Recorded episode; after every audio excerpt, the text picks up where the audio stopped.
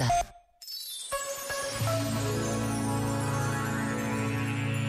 Contou um dia Madre Teresa de Calcutá esta história. Recentemente um homem veio ter comigo na rua e perguntou-me: "A senhora é a Madre Teresa?" E eu respondi: "Sou." Então ele disse-me: "Por favor, manda alguém em minha casa. A minha mulher está meio louca e eu estou meio cego, mas ansiamos ambos por ouvir o som amável de uma voz humana." Eram gente abastada, tinham uma casa com tudo, mas estavam a morrer de solidão. Estavam a morrer por ouvir uma voz humana. Como como é que sabemos que ao lado da nossa casa não vive alguém assim? Sabemos quem são as pessoas, onde estão elas. Vamos à procura delas e quando as encontrarmos, amemo-las. Depois, quando as amarmos, havemos de as servir. Este momento está disponível em podcast no site e na app da RGF.